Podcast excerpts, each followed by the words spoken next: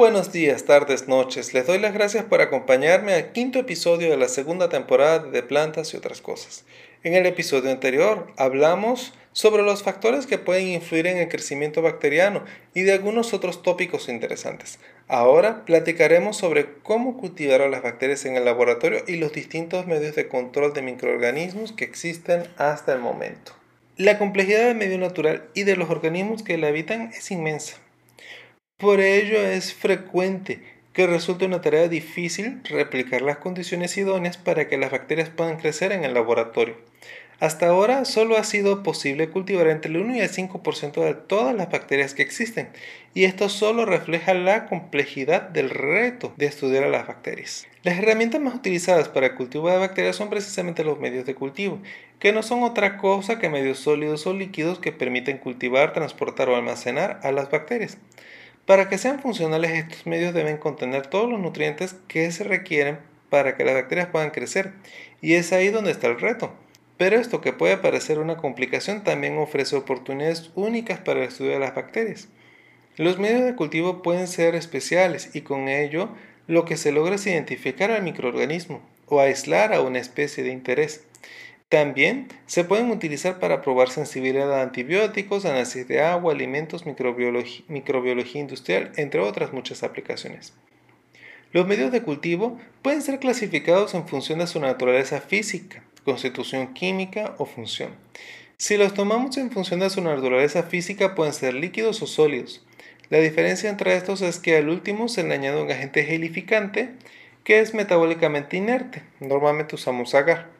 Los medios líquidos son excelentes para hacer crecer microorganismos, mientras que los medios sólidos, entre sus muchos usos está el aislamiento de microorganismos para establecer cultivos puros. Los medios pueden ser clasificados por su constitución química. Pueden ser sintéticos o complejos. El medio sintético es aquel que es químicamente definido y por lo mismo se conoce con exactitud la composición y concentración de cada componente. Este tipo de medios es muy útil para el cultivo de organismos fotoautótrofos como las cianobacterias y varias bacterias quimiorganótrofas. Como estos medios permiten saber con exactitud qué está metabolizando una bacteria, son muy útiles en programas de investigación. Los medios de cultivo en los que la composición química no es conocida con exactitud se denominan medios complejos este tipo de medios son muy útiles porque pueden, producir, pueden cubrir los requerimientos nutricionales de un amplio número de microorganismos, eh, propiedad que ayuda cuando no se conoce con exactitud los requerimientos nutricionales de estos organismos, algo que normalmente es habitual. También este tipo de medios son útiles para cultivar bacterias con requerimientos nutricionales muy especiales algunos medios de cultivo complejos son elaborados añadiendo una mezcla de extracto de soya, de levadura, caldo de res, agua de coco, entre otros. Los medios también pueden ser clasificados por su función. Pueden ser de varios tipos. Por ejemplo, están los de soporte, que son medios generales que permiten el crecimiento de los microorganismos. Estos medios pueden ser fortificados con sustancias adicionales, por ejemplo, sangre, agua de coco. A estos se les llama enriquecidos. Los medios selectivos son aquellos que contienen ingredientes que inhiben el crecimiento de algunos microorganismos, pero permiten que otros se desarrollen. Un ejemplo es la adición de cloruro de sodio. Los medios diferenciales son aquellos en los que se hacen modificaciones al medio de cultivo básico, con base en los requerimientos bioquímicos de alguna especie de interés, con el fin de favorecer su crecimiento e inhibir el de otras especies similares. Para inocular medios de cultivo, si tu intención es simplemente reproducir bacterias, basta con que coloques el inóculo en el medio, sea por dilución o utilizando un asa o aguja bacteriológica. Sin embargo, si tu intención es aislar una bacteria en especial y generar un cultivo puro, entonces es necesario que utilices alguna de las técnicas diseñadas para tal fin. Si inoculas correctamente el medio y logras colonias separadas, algo que depende mucho de la técnica que hayas utilizado, Puedes observar en los medios sólidos que estas colonias tienen formas y colores especie específicos. ¿Sí? Vas a ver colonias amarillas, rosas, blancas, las vas a ver circulares, puntiformes, filamentosas, con márgenes enteros, ondulados, lobulados, serosos, entre otros.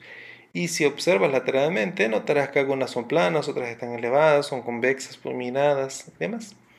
Sea cual sea la forma que obtienes cuando cultivas tu bacteria en medio sólido, o el grado de turbidez cuando las cultivas en medio líquido, la población bacteriana en medio recién inoculado va a tener un crecimiento que típicamente tiene cuatro fases.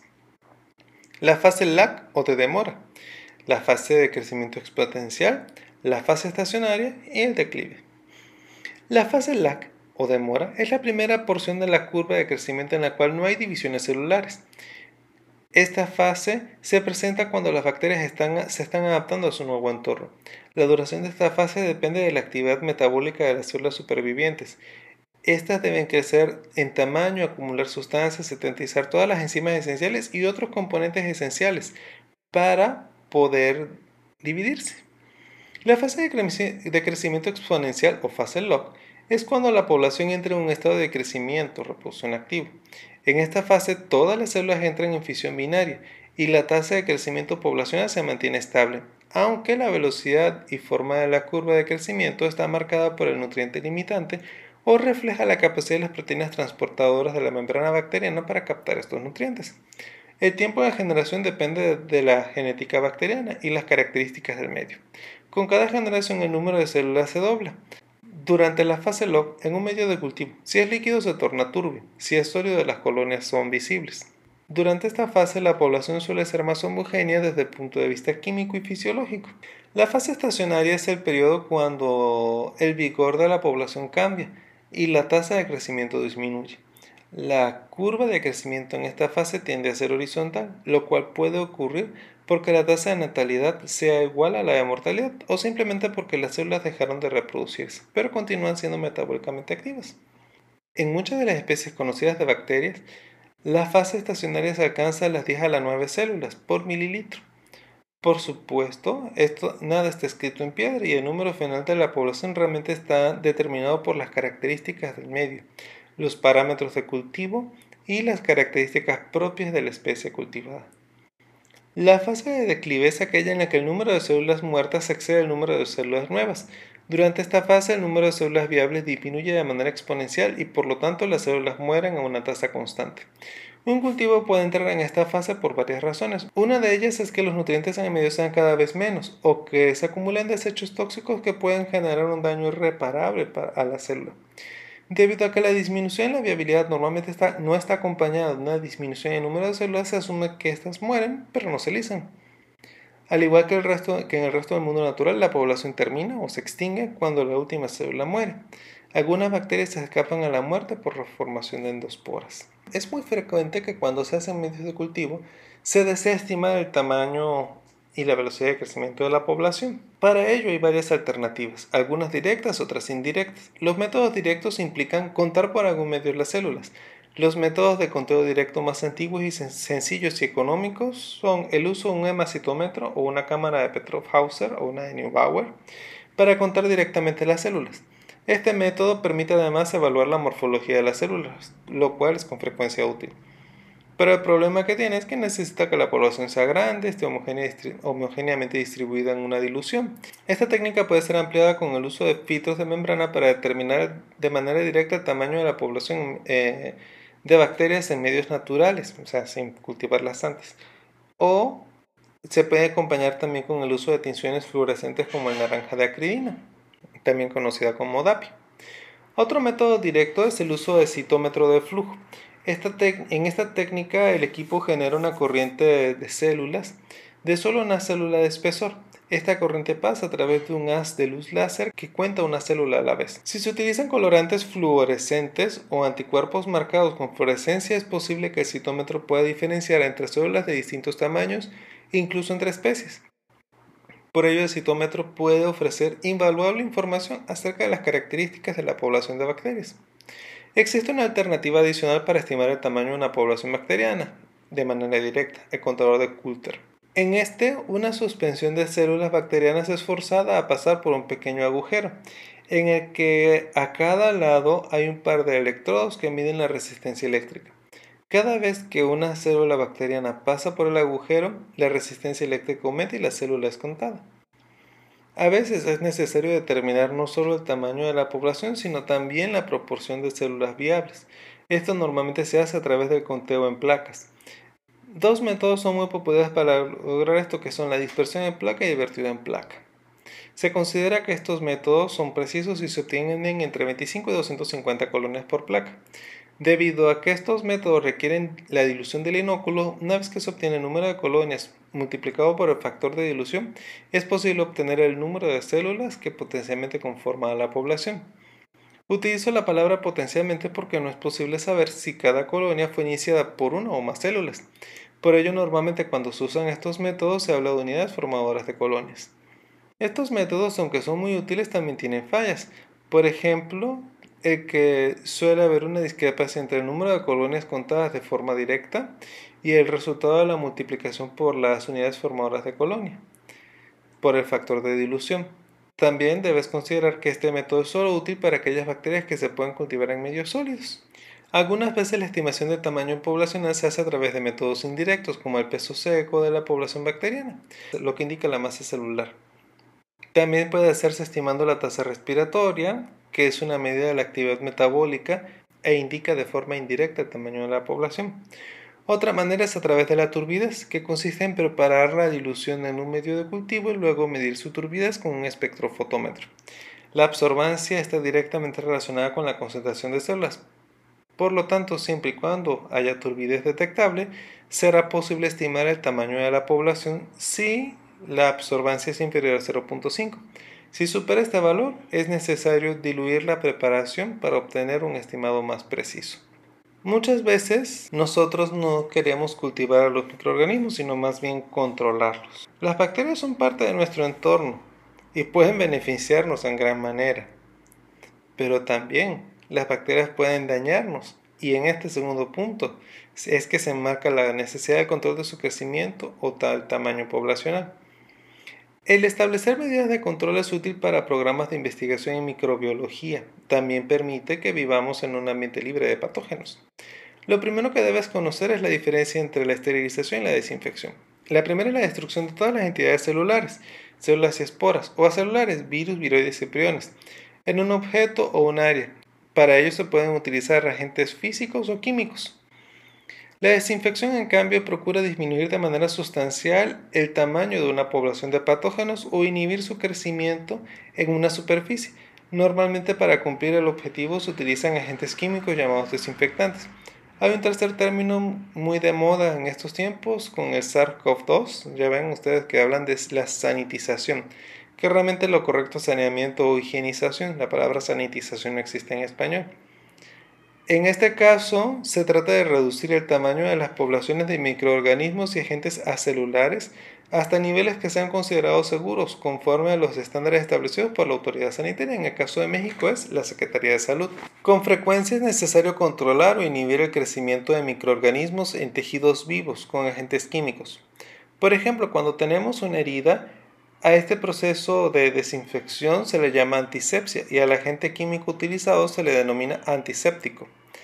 Debido a que estos químicos deben destruir a las bacterias sin destruir a los tejidos en los que son aplicados, usualmente son menos tóxicos que los desinfectantes.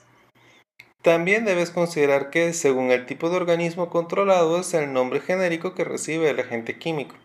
Si ataca bacterias, se le llama bactericida. Si va contra hongos, fungicida. Si es contra virus, viricida. Si no matan a los microorganismos, sino que inhiben su crecimiento, se les llama bacteriostáticos o fungistáticos, según se utilizan contra bacterias u hongos. Hay métodos mecánicos, métodos físicos y métodos químicos para controlar los microorganismos. Una manera eficiente de eliminar a las bacterias y otros microorganismos de soluciones sensibles al calor, líquidos y gases eh, es la filtración. Este método, más que destruir los microorganismos, simplemente los remueve al forzar el paso de la sustancia a esterilizar por filtros muy finos. Hay dos tipos de filtros, los profundos y los de membrana. Los primeros están construidos de material fibroso o granular que ha sido compactado en una matriz gruesa, en la que quedan canales sinuosos de pequeño diámetro. Normalmente la solución es pasada a través de estos filtros con ayuda de vacío. Este tipo de filtros están construidos con tierra de diatomeas, porcelana no cristalizada, asbestos u otros materiales similares. Los filtros de membrana son más recientes que los filtros profundos. Están elaborados con una membrana de 0.1 milímetros de espesor, que pueden, pueden ser de acetato de celulosa, nitrato de celulosa u otros materiales sintéticos. Estos filtros están disponibles en una amplia gama de diámetros de poro, aunque para remover prácticamente todas las células vegetativas, pero no virus de una solución, se suele utilizar el filtro con un poro de 0.2 micrómetros. Estos filtros pueden funcionar desde un mililitro de solución hasta varios litros y normalmente para utilizarse deben ser colocados en soportes especiales y la solución es forzada a pasar a través del filtro sea por presión positiva como la de una jeringa o por vacío. Este tipo de filtro se utiliza para esterilizar productos farmacéuticos, soluciones oftálmicas, medios de cultivo, aceites, antibióticos y otras soluciones sensibles a calor. En el caso del aire y de gases en general, también es posible eliminar los microorganismos. Un ejemplo común de esto en estos tiempos son las, los cubrebocas KN95, que se utilizan para eliminar el 95% del material particulado superior a 0.3 micras suspendido en el aire. Otro ejemplo de filtrado del aire son las cámaras de flujo laminar que se utilizan en el laboratorio. En estas se utilizan filtros EPA de alta eficiencia para eliminar las partículas del aire. Los filtros EPA son están hechos de fibra de vidrio y remueven el 99.97% de todas las partículas de más de 0.3 micrómetros, tanto por retención física como por interacciones electrostáticas. De hecho, hay aspiradoras domésticas que están acondicionadas con filtros EPA para mejorar la retención de partículas y alérgenos, así como hay automóviles que filtran el aire que entra a la cabina utilizando filtros de este tipo. Los métodos de control físico en muchos sentidos son más cercanos a ti pueden ser el calor o la radiación. De hecho, cuando yo estudiaba la licenciatura, uno de mis profesores, que era especialista en parasitología, siempre decía, Candela mata todo. Efectivamente, el calor húmedo es capaz de destruir virus, bacterias, hongos, al degradar sus ácidos nucleicos, desnaturalizar sus enzimas, desestabilizar su membrana plasmática. Podrías pensar que el utilizar agua hirviendo es un buen método de desinfección y sí, en 10 minutos puedes eliminar de, manera, de esta manera células vegetativas de bacterias, pero las esporas pueden sobrevivir por horas al agua hirviendo. Por lo tanto, te es útil si piensas en desinfectar el agua para beber u objetos que no sean dañados por el agua, como mamilas de biberones, pero no es suficiente si lo que realmente deseas es agua estéril.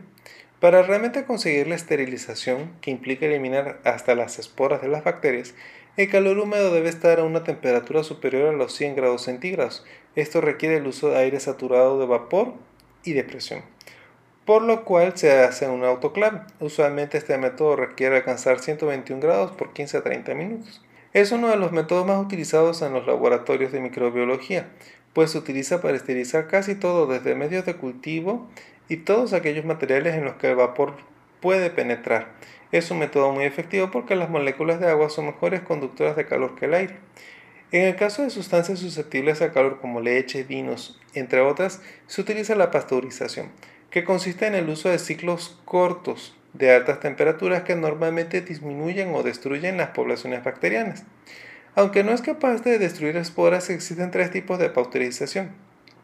La que es por lotes, en la cual se calienta la sustancia a pasteurizar por 30 minutos a 63 grados centígrados. Este proceso es incapaz de eliminar bacterias termófilas. La segunda técnica es la pasteurización rápida. En este método se calienta la sustancia por 15 segundos a 71 grados centígrados y este proceso es, puede ser continuo por lotes. La tercera alternativa es la de, que es de reciente desarrollo y la pasteurización a ultra alta temperatura. En este método se calienta por 3 segundos a 140 grados centígrados la sustancia a pasteurizar. Esta técnica solo funciona en sistemas continuos y es el único método que esteriliza líquidos sensibles al calor sin dañar sus propiedades nutricionales u organolépticas. Hay casos en los que se requiere esterilizar materiales, pero estos son sensibles a altas temperaturas y la presencia de esporas hace complicado el uso de otros métodos.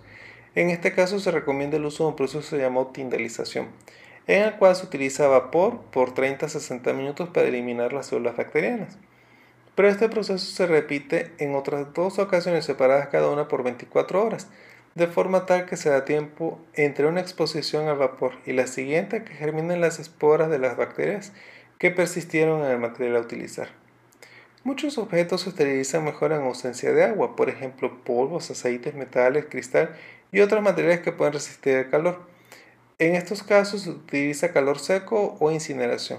En el caso de las asas y, agujas bacteriológicas se pueden esterilizar por este método un mechero o un incinerador de mesa. Si se utiliza un horno, se deben dejar los materiales a esterilizar entre 160 y 170 grados por 2 a 3 horas. Este método mata a los organismos por la destrucción oxidativa de los constituyentes esenciales de la célula. La radiación también puede ser utilizada como método de esterilización. La luz ultravioleta es bastante letal, en particular la de 260-265 nanómetros, que es muy dañina para las bacterias. Cuando las bacterias son irradiadas, el ADN absorbe la energía y las moléculas de timina adyacentes se unen anulando las posibilidades de replicación. La radiación UV no penetra líquidos, cristal, suciedad, capas de suelo y tampoco elimina esporas. La radiación ionizante es otra alternativa que puede ser utilizada como agente esterilizante debido a su poder y a que penetra a profundidad los objetos expuestos. La radiación ionizante contiene suficiente poder como para provocar la separación de los electrones o átomos de las moléculas, lo que lleva a la producción de radicales libres que son altamente tóxicos. Aunque la radiación ionizante puede terminar con bacterias y sus esporas, no necesariamente es efectiva contra virus. Actualmente se están utilizando este método para esterilizar vitaminas, hormonas, antibióticos y algunos otros materiales quirúrgicos y alimentos como papas, cereales, harinas, frutas frescas, carne de aves, etc. También hay métodos químicos para el control de microorganismos. Los agentes físicos normalmente se utilizan para esterilizar objetos, mientras que los químicos suelen ser utilizados para desinfectar objetos, superficies o tejidos vivos. Estos agentes también son utilizados para evitar que los microorganismos descompongan alimentos o para tratar enfermedades infecciosas. De manera ideal, los agentes antisépticos o desinfectantes deben ser capaces de matar o ralentizar el crecimiento de los microorganismos. No deben ser tóxicos para animales humanos, deben ser solubles el agua, deben ser útiles en una presentación diluida. Además, es deseable que sus componentes no se separen durante el almacenamiento. Hay varios tipos de agentes antisépticos o desinfectantes eh, que podemos utilizar. Uno de ellos son los alcoholes. El más utilizado es el etanol, que es funcional contra células vegetativas, pero no tiene efecto contra las esporas. Algunos virus también son destruidos al estar en contacto con alcoholes. Este funciona porque desnaturaliza proteínas y disuelve lípidos de membrana celular. También tiene el problema que reacciona con materia orgánica, así que antes de exponer un instrumento a esta gente se requiere una limpieza cuidadosa. Normalmente a 10 o 15 minutos de inmersión en alcohol entre 60 y 80% son suficientes para desinfectar objetos. Los compuestos fenólicos. El fenol y sus derivados cresoles y lenoles son activos ante bacterias gram positivas, pero pierden efectividad en presencia de materia orgánica. El fenol y sus derivados funcionan porque desnaturalizan proteínas y alteran la estructura de la membrana. El uso de fenoles tiene algunas ventajas interesantes, como el que son tuberculicidas. Son efectivos en presencia de materia orgánica y se mantienen activos en superficies por mucho tiempo después de su aplicación.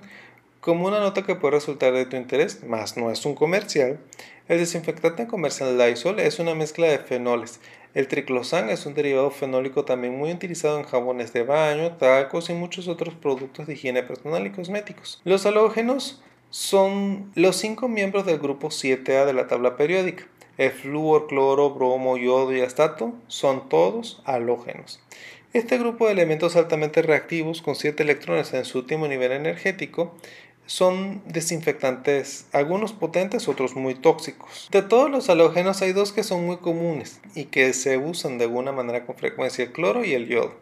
El yodo es utilizado como antiséptico en la piel y mata por oxidación de los componentes celulares. En altas concentraciones incluso puede matar esporas. El cloro se utiliza de manera regular para desinfectar el agua potable, albercas, entre otros. Este halógeno mata las bacterias y hongos por oxidación de los materiales celulares. Al utilizar cloro, normalmente la muerte de todos los microorganismos ocurre dentro de los 30 minutos posteriores a su aplicación.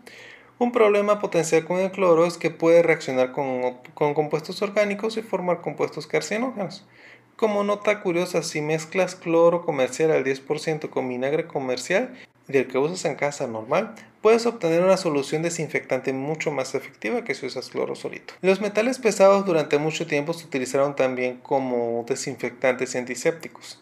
Algunos como el mercurio, la plata, el arsénico, el zinc, el cobre fueron muy utilizados. Muchos de ellos ya no se usan porque se encontraron opciones menos tóxicas y más efectivas. Sin embargo, quizás conozcas o hayas oído del mertiolate. Este se aplicaba solo de forma cutánea y el compuesto activaba el mercurio. La plata se utiliza en hospitales para prevenir la gonorrea en recién nacidos, además es un excelente cicatrizante y también se utiliza en productos para desinfectar alimentos. También no es comercial, pero se usa en el microdín. El cobre es activo contra organismos que contienen clorofila, por lo que es un potente inhibidor de algas en albercas y el agua potable. También es frecuente el uso de compuestos a base de cobre como fungicidas, ya que inhibe el, desarrollo, el metabolismo de hongos. También podemos utilizar detergentes y jabones como antisépticos o como desinfectantes. Estos son compuestos que tienen una actividad antimicrobiana de amplio espectro. Los detergentes son efectivos contra microorganismos porque son capaces de dañar la membrana y promover la filtración del citoplasma por lo mismo. También pueden desnaturalizar proteínas. La otra ventaja que tienen los detergentes es que su efecto extensivo ayuda a retirar a los organismos de la piel. Los aldehídos son compuestos que reaccionan con los grupos amino e hidroxil de los ácidos nucleicos y de las proteínas. Esto resulta en enlaces que terminan por destruir la actividad de la molécula. Hay dos compuestos que normalmente se utilizan en el laboratorio, el formaldehído y el glutaraldehído. Estos compuestos de manera regular se utilizan para preservar tejidos o para hacer preparaciones histológicas permanentes, aunque los puedes utilizar como desinfectantes. En el caso del formaldehído se recomienda diluirlo primero en alcohol para, y para el glutaraldehído lo recomendable es prepararlo en una solución buffer al 2%. El glutaraldehído normalmente se usa para, para desinfectar objetos y en 10 minutos ya están listos y puede llegar a matar esporas luego de 12 horas de exposición. En lo personal, considero que estos compuestos son muy peligrosos y fuera de los usos relacionados con preservación de tejidos, no te recomiendo utilizarlos porque aparte de tóxicos son carcinógenos. Los gases esterilizantes. Muchos materiales sensibles a calor como hilos para suturar, cajas petriplásticas, jeringas, entre otros son esterilizados con gases. Entre las opciones disponibles, el más utilizado es el óxido de etileno, que es una molécula pequeña con una excelente capacidad de penetración y con una actividad antimicrobiana y esporicida, debido a que se combina con grupos funcionales de ADN y proteínas, por lo que impide, la replicación y la actividad enzimática. El óxido de etileno es un excelente agente esterilizante, pero es excesivamente tóxico para humanos y altamente explosivo, por lo que realmente se usa solo a nivel industrial. Y para cerrar este episodio, el control biológico de microorganismos. El campo del control biológico en los últimos años ha ido cobrando cada vez más fuerza, al punto que ya no solo se busca a los depredadores naturales, sino que se trata de crear agentes biológicos de control utilizando la biología sintética. Los investigadores en este campo están explorando y buscando la manera de explotar los procesos de depredación de un microorganismo sobre otro, Estamos hablando de lisis mediada por virus, de muertes ocasionadas por toxinas. Un producto de las investigaciones en este campo es una Escherichia coli modificada genéticamente para detectar las señales químicas de Pseudomonas aeruginosa y como respuesta generar de manera masiva un antibiótico novedoso llamado Pyrosin S5. El resultado es la muerte de Pseudomonas aeruginosa y de la E. coli kamikaze. Para terminar, te comento que en mi cuenta de Twitter te estaré dejando tres experimentos, uno sobre la fermentación de azúcares, otro sobre la fermentación láctica y el último está relacionado con el hacer cultivos bacterianos en un medio casero. Espero puedas intentarlo y te diviertas haciendo estos experimentos muy sencillos. La próxima emisión estará dedicada a plantas. Hablaremos acerca de la flor. Bueno, de hecho hablaremos haremos una introducción a las angiospermas y hablaremos de la flor. Si tienes dudas o comentarios sobre lo platicado en este episodio o los episodios previos, o cualquier otra cosa relacionada con plantas, puedes enviarme un mensaje a mi cuenta de Twitter, arroba. Soy Carlos Leopardi y esto fue De Plantas y otras cosas. Muchas gracias por acompañarme y hasta la próxima emisión.